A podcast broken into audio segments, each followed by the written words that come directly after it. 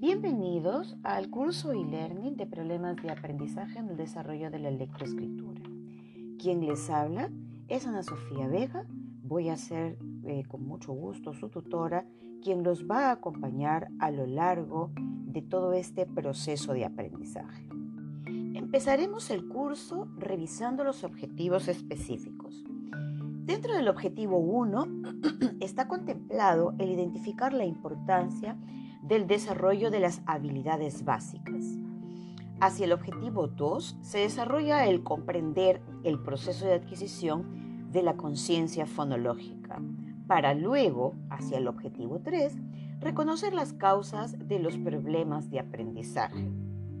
Terminando este curso e-learning con el desarrollo del objetivo 4, donde identificaremos materiales de apoyo para aplicar en el aula.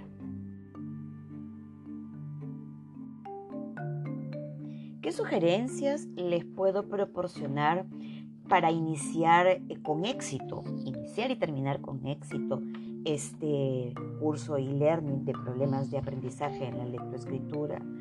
Es dedicarle un promedio de entre una hora, hora y media diaria para que ustedes eh, a lo largo de el desarrollo de cada una de, las partes que, en la que está contemplada el curso puedan profundizar, estudiar, revisar y en las clases asíncronas podamos intercambiar información eh, y afinar algunas precisiones o definiciones que sean pertinentes.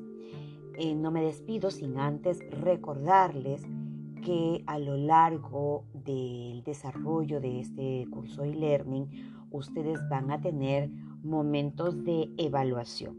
Un momento de evaluación formativa eh, cuando estén culminando eh, la sección o la parte de habilidades básicas y una evaluación sumativa que corresponde al finalizar el curso. Eh, nada, a esforzarse mucho y bienvenidos a este primer curso e-learning de problemas de aprendizaje en la lectoescritura.